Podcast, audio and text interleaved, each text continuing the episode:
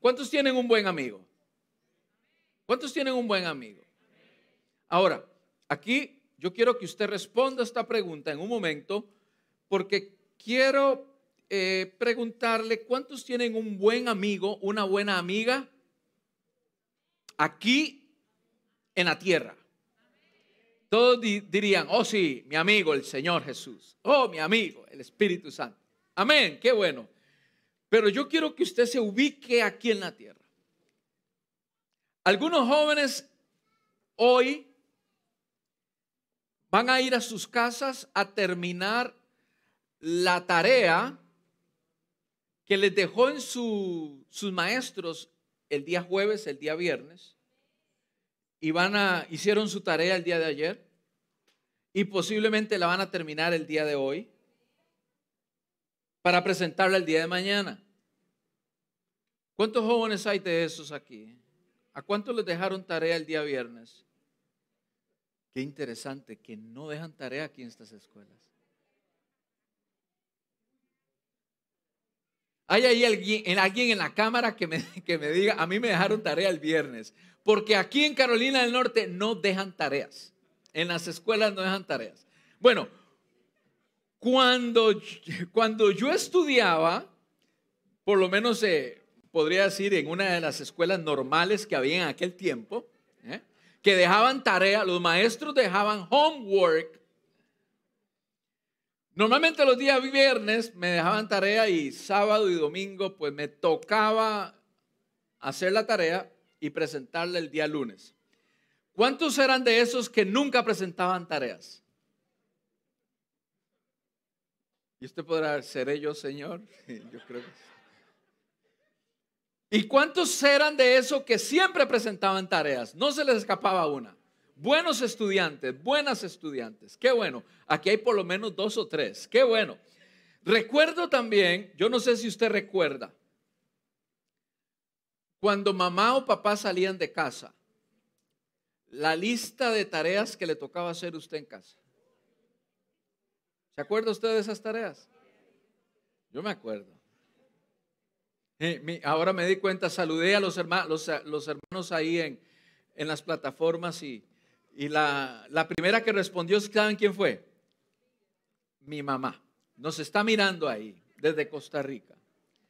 Así que ya sabe que lo que estoy diciendo es cierto. La lista de tareas que mi madre querida me dejaba cuando iba a una cita médica o cuando salía de casa a alguna reunión de la iglesia y me decía, esto es lo que tienen que hacer.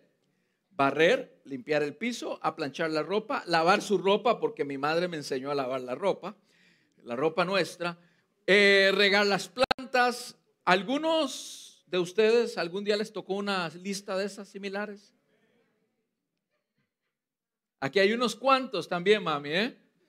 Así que, que bueno, doy gracias a Dios porque eh, no dependo de mi esposa para plancharme la ropa. Ahora que mi esposa está fuera, está lejos, ¿cuántos me ven bien aplanchado? Doy gracias a Dios que esto no, se, no necesita plancharse. Pero si, si tengo que hacer la labor, la hago. No hay ningún problema con eso. ¿Usted se acuerda qué es lo que le pasaba a usted cuando usted no hacía la lista de tareas de su casa? Perdón, mami. Un, pensamiento que me llegó. A mí me tocaba, Pastor Libardo, ¿usted se acuerda? Como que le dieron a usted a mí muchas veces cuando no hacía la tarea y ponía excusas y ponía peros, pues me tocaba escuchar un, discurso de mi mamá y algunas veces más que un discurso. Pero vaya lista de tareas que algunas veces nos tocó realizar. El apóstol Pablo nos ha dejado a nosotros como iglesia una lista de tareas. Nos ha dicho, esta es la lista que yo recomiendo para que la iglesia se desarrolle, para que la iglesia crezca, para que la iglesia camine. Y esta es la lista de tareas que estoy dejando a cada uno de las iglesias, a cada uno de los pastores que tengo en cada iglesia. Esta es la lista de tareas.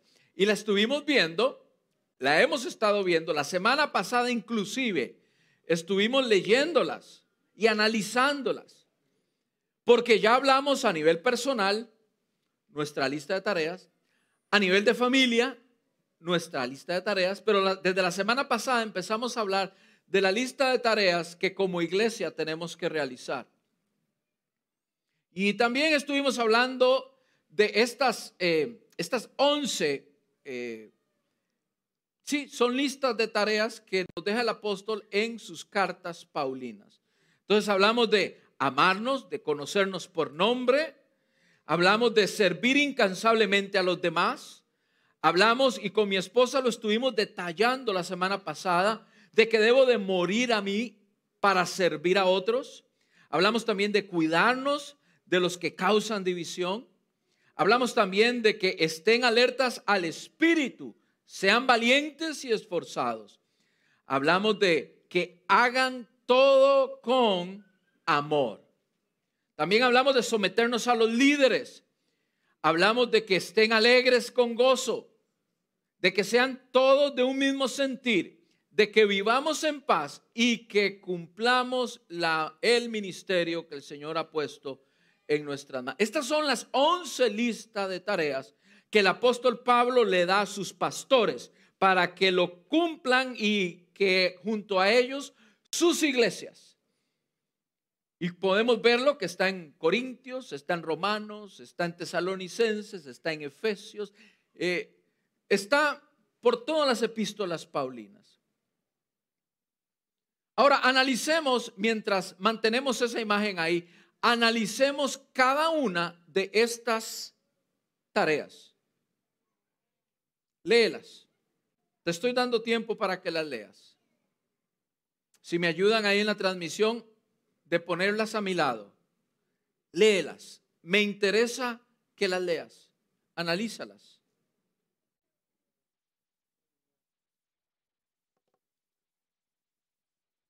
Ahora pregúntate, ¿Cuál de estas tareas puedes hacer, puedes realizar con facilidad? Como que se te da. Por tu carácter, por tu temperamento, que, que juntos suman tu personalidad. Eres de los que siempre te gusta andar en paz alegre, gozoso. Entonces tú dices, ah, pastor, esa la cumplo muy bien. Me encanta eso. Ahora te pregunto otra cosa. ¿Cuál de estas tareas me está dando más trabajo cumplir? Hello, pongan atención a la pantalla. ¿Cuál de estas tareas te está dando más trabajo cumplir? Recuerda, es una lista de tareas. Y todos aquí que nos llamamos la iglesia de Jesucristo, no quedamos exentos de cumplir esta lista de tareas. Es importante que analices esto conmigo. Cada una de estas tareas benefician a la iglesia. El cumplimiento de estas tareas benefician al cuerpo de la iglesia. No me benefician a mí. No te benefician a ti como individuos.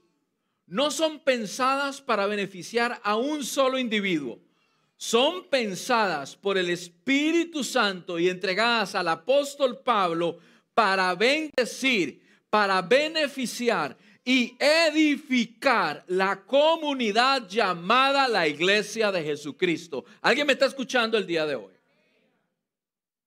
Si tú pensabas salir beneficiado con alguna de estas tareas, no están pensadas en ti, no están pensadas en mí están pensadas y basadas en una beneficiar y crear y desarrollar y bendecir una comunidad, la cual se llama la iglesia de nuestro Padre Celestial.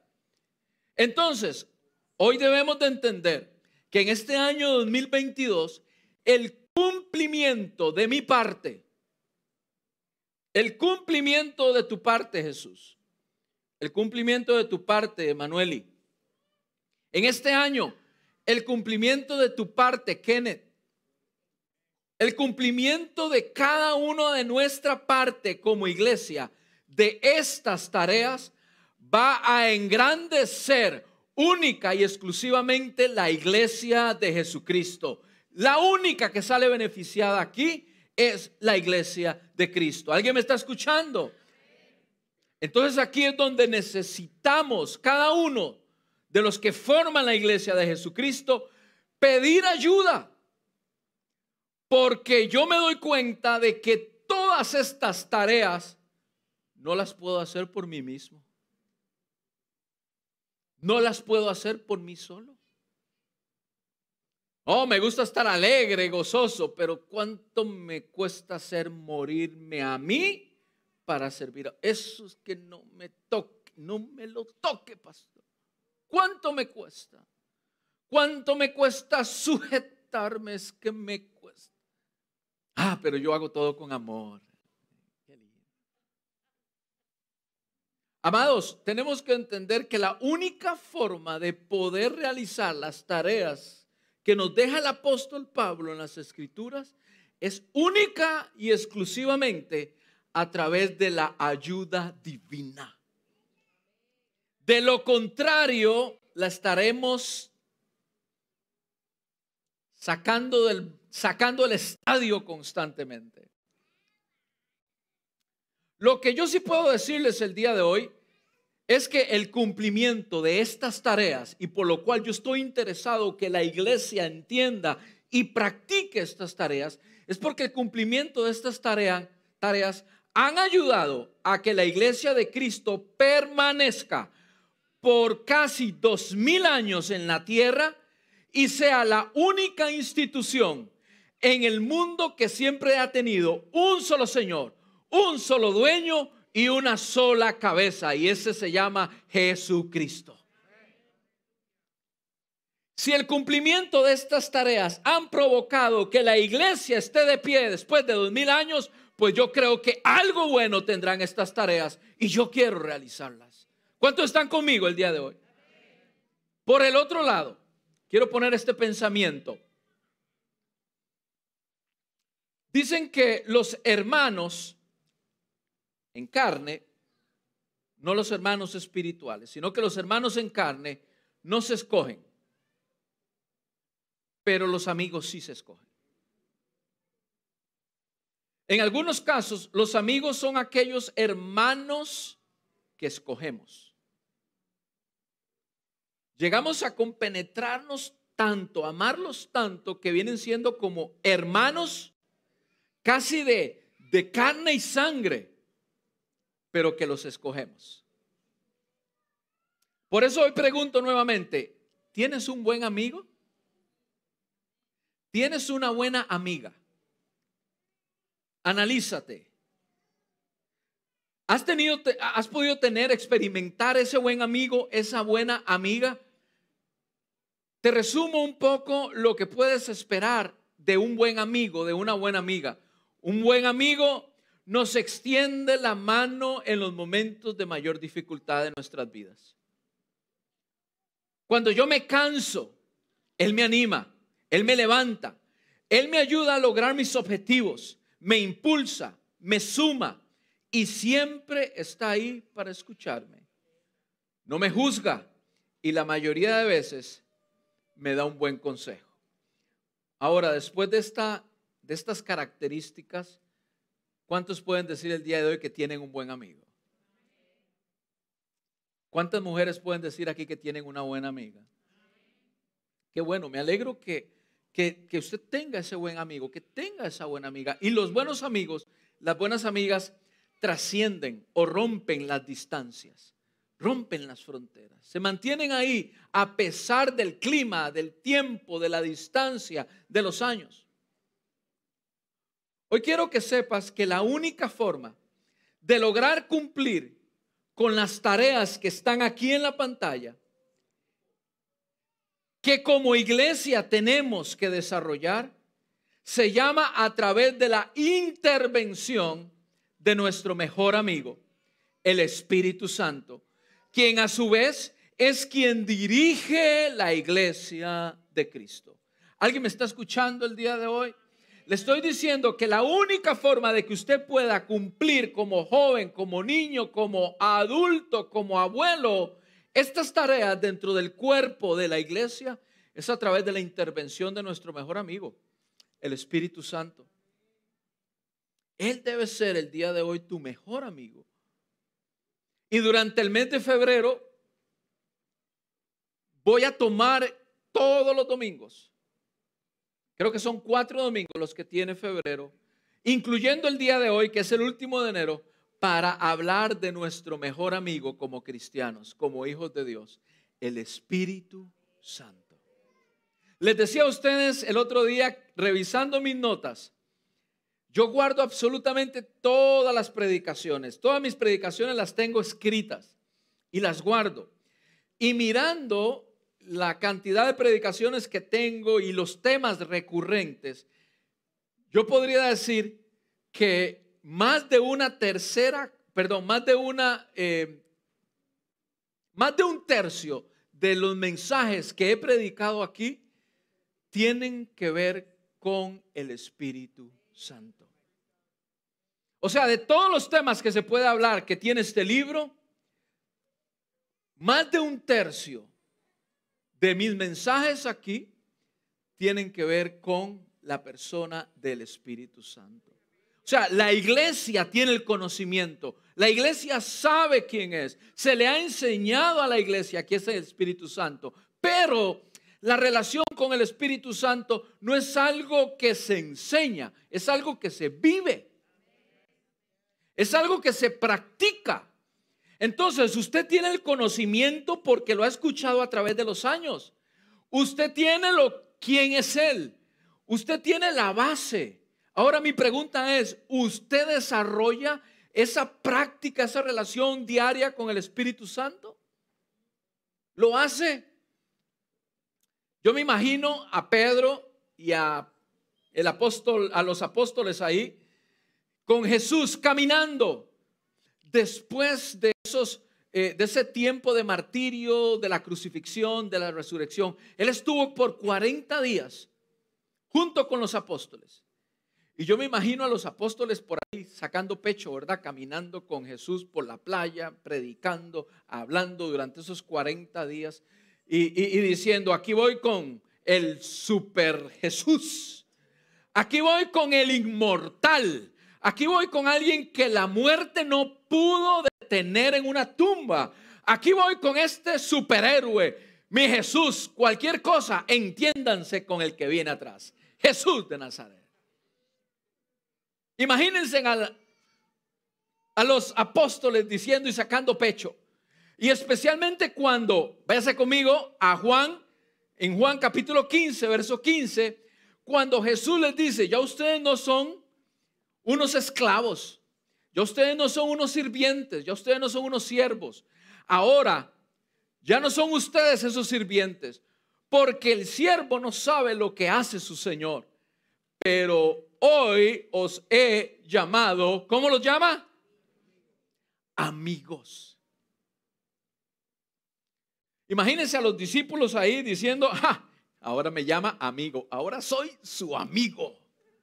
Ahora Él me llama, soy su amigo. Estoy dentro de ese círculo tan secreto del Maestro. Y posteriormente, en Lucas capítulo 16, verso 7, dice, pero yo os digo, les dice Jesús, os conviene que yo me vaya. ¿Cómo va a ser? Imagínense los discípulos. Maestro, ¿cómo te vas a ir? Si estamos en lo mejor de la tanda de los penales, en lo mejor de los playoffs. Tenemos la base llena y nos toca batear y vamos con el mejor lanzador y el mejor bateador de todo. De seguro aquí metemos un jonrón con las bases llenas. Tenemos a Cristiano Ronaldo y a Messi jugando en el mismo equipo y les toca tirar penales. Ellos dijeron, ¿cómo se nos va a ir si estamos en lo mejor? Ahora sí que se pone bueno esto. Ahora sí que seremos liberados de Roma. Ahora sí que se va a edificar el reino de Dios aquí en la tierra. Ellos dijeron en su mente humana y seguramente usted y yo estaríamos igual. Ahora sí. Este es el Hijo de Dios y ahora esto se va a poner bueno. Y de repente en el libro de Juan 16, 7 le dice, pero les conviene que yo me vaya, porque si no me fuera, el consolador no vendría a vosotros, mas si me fuere, os lo enviaré. Yo no sé si usted sabía, pero yo creo que sí, que cuando usted le dice, le conviene esto otro, es porque lo que usted tiene actualmente no es suficientemente bueno como lo que le conviene. ¿Me voy a entender? Cuando le dicen le conviene es porque usted va a tener algo mejor. Y Jesús mismo lo reconoce. Ahí en Juan 14, 12 dice, de cierto, de cierto digo, el que en mí cree las obras que yo hago, él las hará también. Y aún, ¿cuántas? Y aún mayores o sea que el poder que recibe la iglesia, el poder que recibiremos, será aún mayor del poder que estaba encerrado en el cuerpo de Jesús.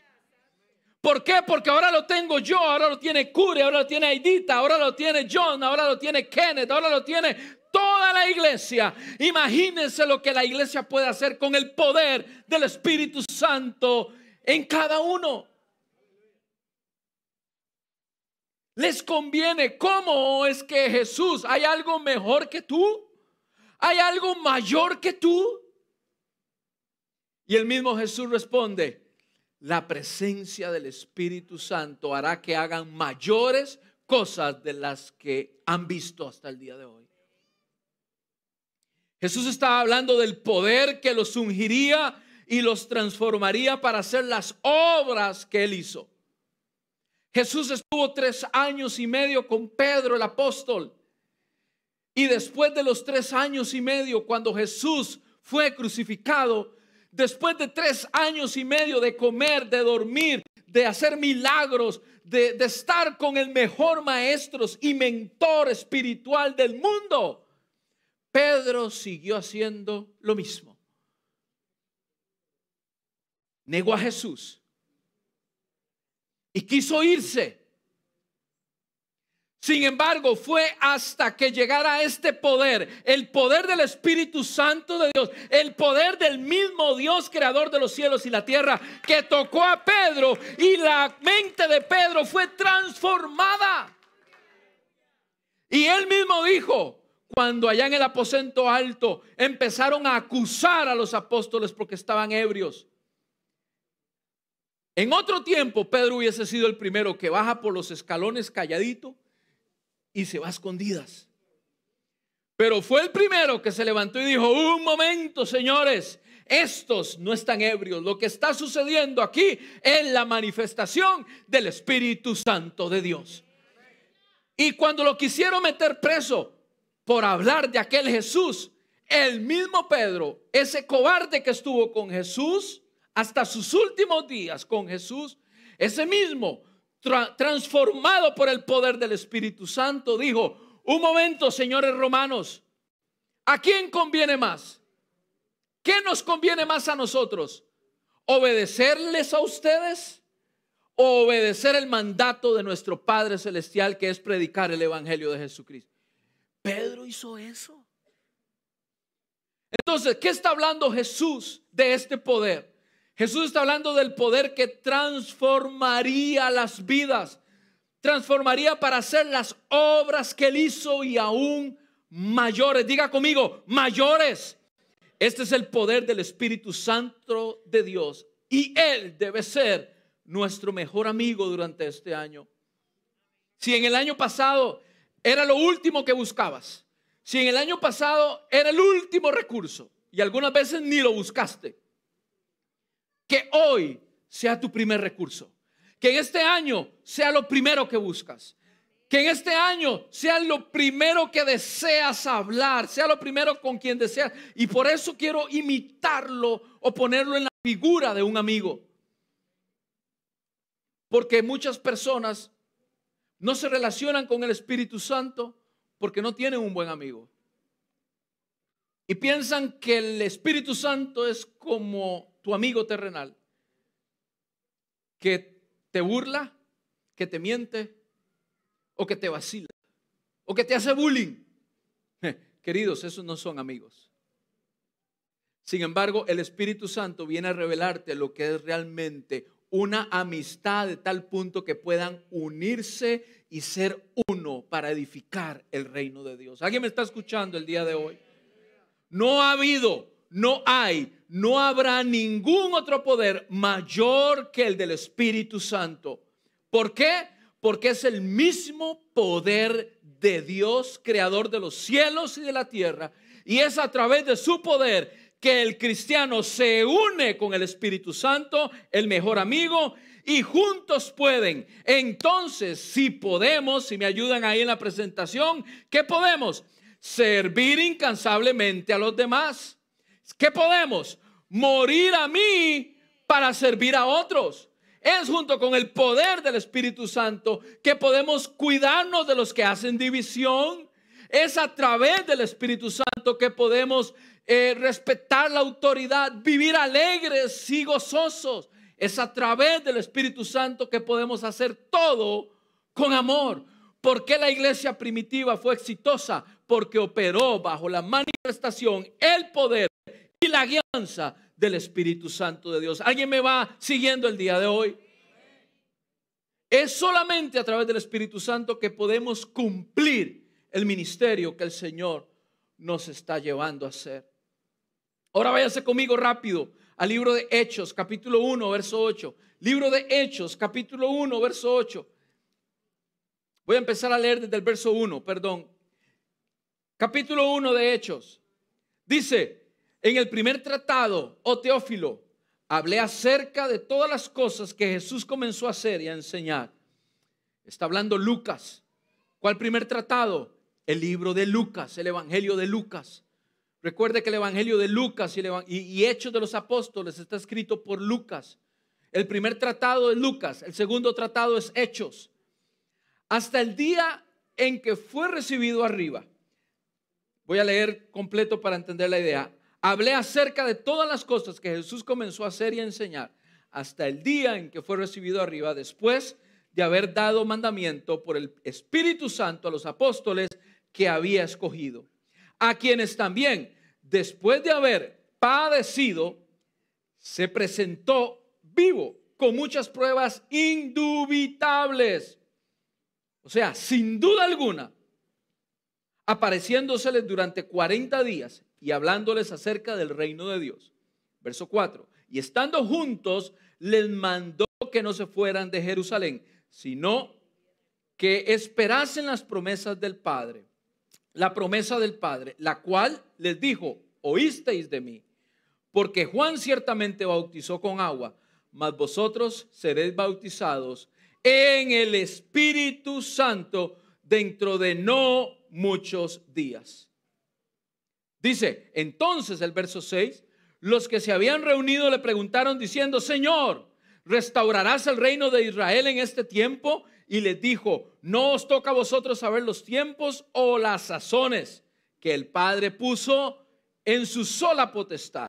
Y el verso 8 dice, pero recibiréis poder cuando haya venido sobre vosotros el Espíritu Santo y me seréis testigos en Jerusalén, en Judea, en Samaria y hasta lo último de la tierra. Y yo oro para que esta palabra en este año, en este mes de febrero, se vuelva una palabra rema en tu vida, en tu familia, en cada papá, en cada mamá, en cada persona que está aquí.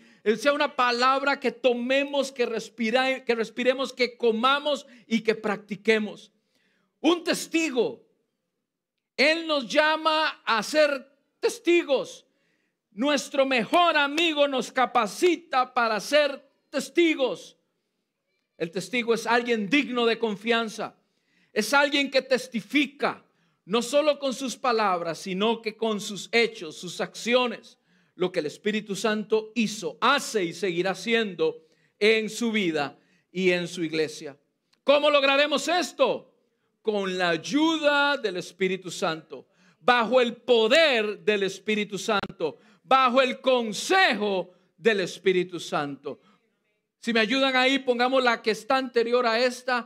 ¿Cómo podemos lograr cada una de estas tareas, iglesia? A través de la unción del Espíritu Santo en nuestras vidas. Por eso el día de hoy, yo te animo que más que nunca, si bien es cierto, te he recordado lo que por tantos días, por tantos años esta iglesia ha escuchado, el día de hoy yo te animo para que lo pongas en práctica, para que lo hagas vivo en tu vida, para que lo desarrolles en tu vida. Y esto te ayudará a ser testigo y a poder cumplir cada una de las responsabilidades que tenemos como iglesia. ¿Qué dijimos al principio? Debemos de ser intencionados. Escúcheme bien, iglesia. Debemos de ser intencionados. Yo sé que aquí hay personas que seguirán haciendo lo mismo, porque en la iglesia hay de todo. Lo mismo que hicieron el año pasado, lo seguirán haciendo este mismo año. ¿Por qué? Porque están conformes. Estoy conforme. Tengo platita en el banco. Mi esposa está bien. Mis hijos están bien. Y están conformes.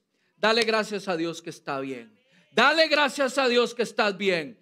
Porque por su misericordia estás bien. Y si no has querido entender estas palabras, por la buena, eh, alguien se va a hacer cargo de que puedas aprenderlas de alguna u otra forma. Pero Él quiere que te sometas bajo la dirección del Espíritu Santo en tu vida y que todo espíritu de conformismo se vaya de ti en el nombre del Señor. Es que necesita la iglesia estar enferma para entonces estar avivada. Es que necesita estar en prueba para entonces buscar la presencia de Dios. Es que necesito estar con el matrimonio de cabeza. Es que acaso solamente así entiende el pueblo de Dios. No, Señor. Aquí hay un pueblo que cree y estando bien y estando bien, vamos a llenarnos del poder del Espíritu Santo. No necesitamos estar en pruebas. No necesitamos que el Señor haga un trato especial con nosotros. Olvídese de tratos especiales. Usted puede entender por la buena. Usted puede hacerle caso a lo que el Señor está diciéndote el día de hoy. ¿Quieres ver milagros en tu vida? ¿Quieres ver que tu vida cambie? ¿Quieres ver cómo tus hijos regresan al Evangelio? ¿Quieres ver cómo tu matrimonio se transforma? Pues entonces empieza a moverte bajo el poder del Espíritu Santo de Dios. Hacerlo tu mejor amigo en tu vida, cada día, cada mañana. No hay otra, no hay otra, no hay otra. Si yo pudiera entender que hay otro botón que apretar, yo se los contaría. Pero la única forma de poder ser transformados y que tu mente empiece a reaccionar diferente y que las palabras que dices ya sean diferentes, es cuando te quitas todo espíritu de conformismo y eres diligente, eres intencionado y dejas que el Espíritu Santo venga a tu vida. De lo contrario, seguirás hablando igual, seguirás pensando igual. Y de repente solamente buscas al Señor.